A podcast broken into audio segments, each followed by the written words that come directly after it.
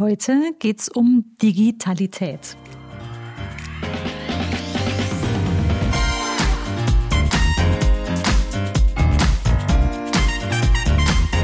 Herzlich willkommen im Podcast Chancen denken, wie wir die Zukunft leben wollen. Der Podcast von und mit Andera Gadaib. Das ist Episode 75. Digitalität. Was du heute mitnimmst, was der Begriff Digitalität bedeutet, was wir spontan unter Digitalisierung verstehen und welche Chancen und Risiken dominant sind beim Thema. Heute will ich in das Thema Digitalität einsteigen und vielleicht ist dir der Begriff schon mal begegnet. Äh, es ist so eine Mischung aus Digitalisierung und Realität. Und ich muss gestehen, als ich den Begriff das erste Mal hörte, dachte ich so, ah, jetzt treiben wir die nächste Sau durchs Dorf. Wir haben einen neuen Begriff. Noch bevor wir uns darüber einig sind, was Digitalisierung eigentlich alles für uns ist, kreieren wir einen neuen.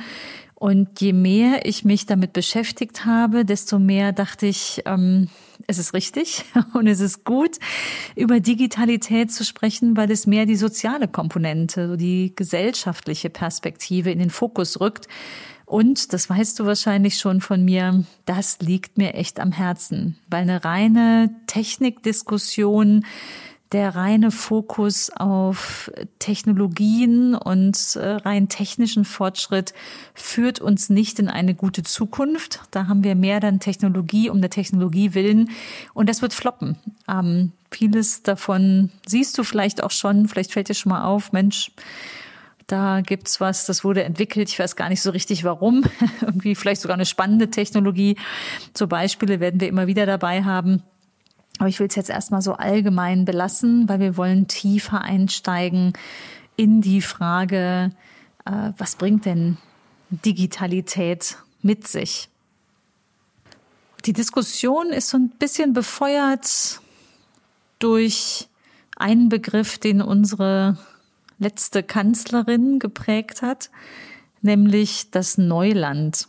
Sie hat 2013 in einem Treffen mit dem damaligen US-Präsidenten Obama gesagt, das Internet ist für uns alle Neuland und wurde im Expertenkreis des Internets, äh, sage ich jetzt mal, ziemlich dafür belächelt. Also sie wurde wirklich verhöhnt. Ähm, auf Twitter ging es hoch her, was denn die Kanzlerin meint, äh, dass das Neuland sei. Das Internet gibt's doch schon 20 Jahre. Ähm, und wenn man sich mal ein Stück zurücksetzt und überlegt, aus gesellschaftlicher Perspektive, für wen ist denn das Internet Neuland? Dann für fast alle. Das Smartphone, so wie wir es kennen, gibt's noch gar nicht so lang. Es wurde das erste iPhone kam 2007 auf den Markt, also Vorreiter ähm, der Smartphones. Und das ist noch nicht besonders lange her. Das sind jetzt gerade mal 15 Jahre. Ähm, man überlegt, wie kurz das ist im Vergleich dazu, wie selbstverständlich heute das Smartphone in unserem Leben einfach eine Rolle spielt und äh, täglich in unserer Hand, ähm, dann ist das nicht besonders lang. Also es ist eine ganz große Veränderung. Und äh, hier geht's nicht darum, irgendwie den, den neuesten technischen heißen Scheiß zu diskutieren, sondern darüber zu sprechen, wie diese Technologie in unserer Realität angekommen ist. Jetzt das Smartphone als ein sinnbildlicher und stets präsenter Stellvertreter der Digitalisierung ist es auch wirklich ein Repräsentant der Digitalität, nämlich unserer neuen Lebensrealität. Und ich denke, das ist nicht nur der digitalen Elite vorbehalten, das Digitale zu verstehen und zu gestalten, äh, sondern das sollte eine Rolle sein, die wir als Gesellschaft verstehen, als gesellschaftliche Aufgabe übernehmen. Das heißt, die Jüngsten schon ranführen und deutlich mehr schulen als nur Medienverständnis. Damit fängt es an.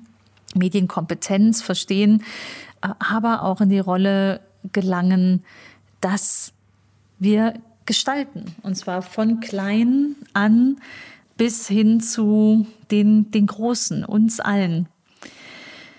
Und die digitale Realität ist Alltag. Ne? Ich habe eben schon das Smartphone erwähnt. Das ist oft das Erste, was wir morgens in die Hand nehmen, das Letzte, was wir abends aus der Hand legen. Aber es ist zentraler Bestandteil unseres Tagesgeschehens und äh, privat wie im Job. Wir sind mit Freunden in Kontakt, mit Familie, Kollegen per WhatsApp oder anderem Messenger. Ähm, wir haben den digitalen Kalender, wir teilen Einkaufslisten oder auch der neue Personal Trainer ist eine Lauf-App. Ich persönlich liebe beispielsweise Yoga per YouTube. Medi Morrison ist meine YouTube-Yoga-Lehrerin. Mit der trainiere ich jeden Morgen, jeden Morgen und äh, merke, was das verändert. Ohne Internet, ohne Digitalisierung wäre es undenkbar gewesen. Da wäre ich im Yoga-Studio. Auch schön, aber ich genieße es einfach morgens aufzustehen und YouTube anzuschmeißen. Und es ist eine Riesenchance, Verbesserung des Lebens, äh, wenn man sowas in sein Leben reinholt. Ob im Büro oder am Fließband, äh, selbst im Traktor ist das Digitale nicht wegzudenken. Und wenn wir über den Trecker sprechen, dann ist das tatsächlich die Branche, die ganz früh digitalisiert hat und mit einer der höchsten Digitalisierungsraten als erste Branche hatte. Die Zukunft ist quasi auf dem Feld schon eingezogen und das nehmen wir vielleicht gar nicht wahr, aber Äcker werden digital kartiert, Sensoren messen Feuchtigkeit von Böden äh, oder den Schädlingsbefall und den Wachstumsfortschritt. Die Daten landen in Echtzeit auf Datenbanken von Landmaschinenherstellern und die bieten die passenden Sensoren im Ackergerät, sodass die digitalen Plattformen gleich geeignet sind, äh, Daten zu sammeln und zu analysieren und zurückzuspielen. Sei es die genaue Position, die per GPS nötig ist, sowie Sensor oder auch Wetterdaten. Und der digitale Helfer kann dann den optimalen Zeitpunkt für die Aussaat beispielsweise oder für die Düngung oder Wässerung empfehlen. Und die Erntemaschinen sind teilweise schon autonom unterwegs. Unkraut wird per Laser gejätet. Da gibt's eine Menge tolle Ansätze, die im Entstehen sind oder schon im Praxiseinsatz. Und im positiven Sinne, wenn wir mal auf die Nachhaltigkeit schauen, ist sogar vorstellbar, dass wir deutlich umweltverträglicher mit digitalen Hilfsmitteln statt mit Chemie die Natur zurück aufs Feld holen und vielleicht sogar die Artenvielfalt durch Digitalisierung zurückkehren kann oder stark unterstützt wird. Das ist eine super Vorstellung. Bei der Frage, was verstehen wir spontan unter Digitalisierung, hat mich als Marktforscherin natürlich total beschäftigt. Was, was denken denn die Menschen, ähm, wenn, wenn ich sie frage, was ist spontan deine Assoziation zu Digitalisierung? Das habe ich gemacht. Tausend Menschen repräsentativ für Deutschland nach Alter und Geschlecht habe ich befragt. Und bei der Frage nach der Meinung zur Digitalisierung kamen eigentlich so zu erwartende Punkte, ganz groß. Das ist das Internet, Digitalisierung, das ist, wie wir leben, das äh, ist, wie wir digital leben werden in Zukunft. Der Computer spielt eine große Rolle. Wir werden vernetzter handeln. Es hat viel mit Elektronik zu tun. Es kam auch schon ein Stück weit äh, die Gefahr durch den Roboter mit hoch. Das Papier wird abgelöst, die, die alte Papierakte gegen die digitale Akte, PCs und IT sind so Stichworte. Großer Fortschritt und große Veränderung am Arbeitsplatz beispielsweise und auch in der Schule sind so Stichworte, die, ähm, die hier, die hier kamen. Und sie sind einfach äh, integraler Bestandteil unseres Lebens geworden, die digitalen Medien. Das war klarer Tenor auch äh, bei, bei dem spontanen Reinfragen. Wenn ich so denke, wie informieren wir uns heute? Da habe ich auch äh, zuletzt schon drüber gesprochen.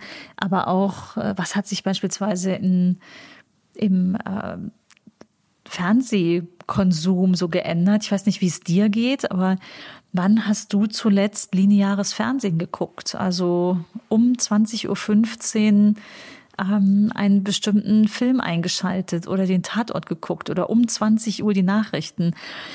Ähm, inzwischen kannst du es jederzeit über Streaming ansehen oder die Mediatheken der entsprechenden Fernsehsender.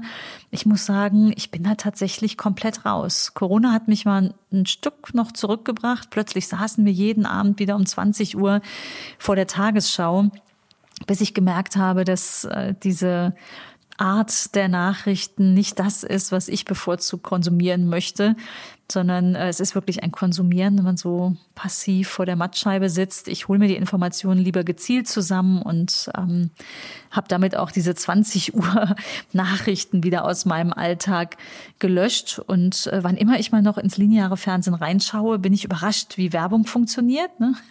auch schon hat man sich irgendwie entwöhnt über das ganze Streaming. Ähm, unser Verhalten hat sich total geändert. Also Digitalisierung hat in dem Beispiel des, des Medienkonsums oder Fernsehkonsums unser Verhalten total verändert. Was ja ganz spannend ist, in der Frage, wo wird das als nächstes hingehen? Wie, wie wird sich unser Verhalten weiter ändern? Ich beobachte immer, wenn ich so im Zug sitze oder ähm, letztens noch mal im Flieger, wie viele Menschen sich dann schon einen Film runtergeladen haben, den sie dann einfach zwei Stunden entspannt schauen ohne digitale Mittel nicht denkbar. Also schon eine ganz coole Möglichkeit, individuell unsere Bedürfnisse, die neue Form uns zu unterhalten, auch wirklich auf uns zuzuschneidern. Der letzte Punkt ist, äh, welche Chancen und Risiken sind dominant? Und auch hier bin ich in die Frage eingestiegen mit, ähm, den 1000 Menschen in Deutschland. Das ist wirklich ein guter Querschnitt und die Frage, was sind eigentlich für dich die Chancen der Digitalisierung? Und da kam eine ganze Menge ähm, auch wirklich schöne Sachen, also ganz groß, sowas wie ist schnell, macht die Dinge einfacher, macht das Leben leichter, besser. Ähm, wir greifen auf Daten zu, wir vereinfachen Dinge, die Digitalisierung ermöglicht das Vernetzen, ähm, Wissen es ist eine große Veränderung, es ist auch Fortschritt, es, äh, wir kommen mit weniger Papier klar, weil wir die Dinge online machen. Die Kommunikation wird leichter, auch die Arbeit wird leichter, die Dinge werden schneller. Ähm, wir können uns einiges sparen im Vergleich zum, zum alten Leben ähm, wie wir es vorher gemacht haben. Es ist eine Arbeitserleichterung, Arbeitsabläufe sind flüssiger, ähm, die Produktivität äh, können wir steigern. Ähm, Ressourcen besser einsetzen und Roboter erledigen Aufgaben effektiv. In der Wirtschaft gibt's äh, Vorteile, die die Menschen sehen, die durch die Technik reinkommt. Und äh, auch Medizin beispielsweise wird als ein konkreter Zweig genannt oder auch die Umwelt, die wir, ähm, äh, die gewinnt durch die Digitalisierung. Vieles ist neu, aber auch im positiven Sinne neu und leicht und effizient.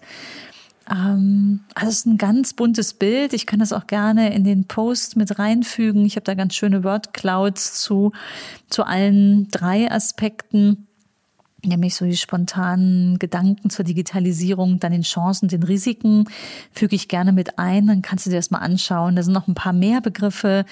Ähm, da wird das Bild noch runder, aber das ist schon, das sind schon so die wesentlichen Aspekte. Also ganz viele Chancen im positiven Sinne, die hier gesehen werden von den Menschen. Das Gegenbild sind die Risiken und äh, da ist ganz groß das Thema Daten ähm, Hacks, der Mensch verliert durch die Digitalisierung oder auch gegen die Digitalisierung. Menschen werden abgehangen. Äh, der Mensch wird gläsern am Arbeitsplatz. Ein ziemlich großes Thema äh, birgt es Risiken. Dahinter steckt sicher ganz, ganz groß auch die Fragestellung, welche Jobs gehen verloren? Ist mein Job dadurch gefährdet. Dazu habe ich auch schon einen ganzen Podcast aufgenommen welche Jobs eigentlich gefährdet sind, welche nicht, da lohnt es sich auch total, sich mit auseinanderzusetzen, weil sich einigeln und sich vorstellen, dass alles schon so bleiben wird, wie es ist. Ne? Es ist so wie ein Schnupfen ist, das Digitale, das geht schon weg. Das wissen wir, glaube ich, inzwischen ganz klar und auch jeder, dass das äh, keine Option ist. Aber die Frage ist natürlich, was mache ich daraus? Welch, welche meiner Tätigkeiten sind zutiefst menschlich und äh, werden auch weiter mich brauchen und welche kann man digitalisieren. Und dann sei doch lieber der Treiber dieser Digitalisierung, als dass du äh, der oder die Getriebene bist. Was gibt's noch an Risiken? Ähm, Themen kommen hoch wie Datenschutz oder Datenmissbrauch.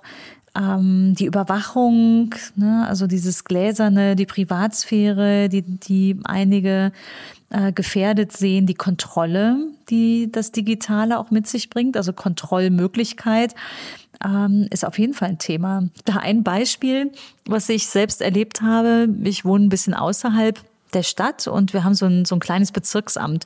Und das ist eigentlich super, weil in diesem kleinen Bezirksamt, da gibt's so drei Zimmerchen und die erledigen alles. Ne? Egal, was du brauchst, einen neuen Personalausweis, Führerschein, äh, gelbe Säcke, also du kannst da alles erledigen, was man sich so vorstellen kann. So, und jetzt haben die ähm, vor gar nicht allzu langer Zeit haben die umgestellt, sind digitalisiert worden. Aber im schlechten Sinne, würde ich sagen. Nämlich, da kamst du dann rein und musstest so ein Nümmerchen ziehen und warten, bis du dran bist. So, warum weiß ich das so genau? Das war just zu dem Zeitpunkt, wo mein Ältester seinen Führerschein gemacht hat und äh, wir da einen entsprechenden Antrag stellen mussten. Wir waren dann einmal da an einem Nachmittag, ne, schön nach der Schule Nachmittag und sind ins Zimmerchen rein und äh, haben da die entsprechenden Unterlagen erfragt und sind dann zwei Tage später mit den Unterlagen dahin, wollen ins Zimmerchen rein und sehen, huch, da hängt jetzt so ein großer Monitor und äh, vorne am Eingang, also wirklich kleines, kleines Bezirksamt, gibt's zwei Türen, vorne, hinten. Wir waren genau auf der einen Seite reingegangen, auf der anderen Seite war dann der Nümmerchenautomat. Das heißt, du musstest dir da so ein Nümmerchen ziehen und hast dich dann da auf den Stuhl gesetzt und hast gewartet, bis du aufgerufen wirst. Ne? Vorher hast du halt geguckt, ist da jemand drin, kannst du rein und äh, gut war's. Und eigentlich konnte man immer rein. Also man hat da wirklich eigentlich nie gesessen und wenn, war mal einer vor einem. Ähm, so, jetzt also warten. So, dann machten die die Türe auf und sagten so, ja, das wäre jetzt neu, das System. Die Nummern, sie müssten sich selbst noch eingrooven. Also sie waren dann zu dritt vor dem Bildschirm und ähm, haben überlegt, so wie ist jetzt der Prozess. Ne? Jetzt müssen wir hier die Nummer aufrufen und dann abhaken, dass wir die im Raum haben und so. Alles gut, ne? Gewöhnungsprozesse. Und dann sagt aber einer von denen, wir fühlen uns hier total kontrolliert. Und ganz ehrlich, der Gedanke geht mir nicht aus dem Kopf, weil ich glaube, das ist tatsächlich jetzt Technologie um eine Technologie willen. Ne? Also ich sprach am Anfang ähm, davon, was vielleicht in einem großen Amt, wo irgendwie 20 Plätze sind und man es fair halten möchte mit der Reihenfolge der, ähm, der Besucher, wer dran ist da ist es wahrscheinlich sinnvoll und auch gut. Aber dieses Zerlegen der Prozesse, also ich habe es jetzt wieder gehabt, äh, ich musste heute einen Termin machen für meine Kleinste, einen Personalausweis beantragen. Also jetzt im Dezember nehme ich gerade den Podcast auf und dachte so, ja, guckst du jetzt vielleicht in den Ferien, Schulferien, dann können wir da entspannt hin. Und der nächste Termin ist in zwei Monaten im Februar. Ich habe auch noch bei anderen Ämtern geguckt, die irgendwie in der Nähe sind, auch alle im Februar. Zwei Monate, um einen Personalausweis zu beantragen. Und da muss ich sagen, da wurde jetzt was zerlegt, ne? weil auf dem Formular, da musst du dich auch erstmal klar, äh, musst du erstmal klarkommen, weil mehr oder weniger in der Behördensprache, du erklärst ähm, auch schlechte Digitalisierung, ähm, du erklärst, was du eigentlich genau willst. Das ist gar nicht so einfach, da die richtige Rubrik zu finden. Ne? Jeder Beamte weiß es natürlich, das ist sein Jargon, aber ich musste dann erstmal suchen, okay, ist ein Personalausweis für unter 18-Jährige und da war noch irgendein Zusatz, auf den ich achten musste. So, und dann werden mir Termine vorgeschlagen, Februar.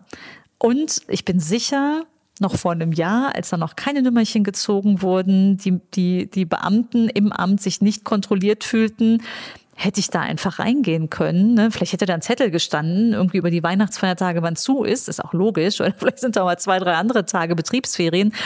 Aber ich bin sicher, ich hätte noch im Dezember diesen Personalausweis beantragen können. Und das ist für mich ein Beispiel, wo auf beide Richtungen verlieren. Also sowohl der Mitarbeiter, äh, ne, Mitarbeiterin, Beamter, Beamtin da beim, beim Bezirksamt, die sich da kontrolliert fühlen. Und ich als Bürger, der einfach nicht mal eben einen Termin machen kann. Also da läuft irgendwas richtig schief, äh, wie ich finde. Und es ist ein schönes Beispiel, wo Technologie um der Technologie willen man auch einfach hätte sagen können, läuft doch gut im Bezirksamt, machen wir so weiter. Also ähm, äh, schwierige Sache. Und solche Punkte sind ganz viel in der, in den Risiken der Digitalisierung zu finden. Also das, was die Menschen spontan assoziieren. Da kommt auch sowas wie Arbeitslose oder es ist nicht sozial. Ähm, es besteht die Gefahr der Hackerangriffe. Das Ganze ist ein großes Risiko. Also der Computer, der jetzt ähm, überall Raum einnimmt, Ähm, es fallen Jobs weg, habe ich gerade schon gesagt. Die Überwachung. Also der Bürger fühlt sich bedroht. Und ich finde, das ist wirklich ein kritischer Aspekt. Äh, wir haben es auch in einer anderen Studie schon mal gesehen, dass jemand sagte, im Versicherungskontext, da werden Daten gegen mich verwendet.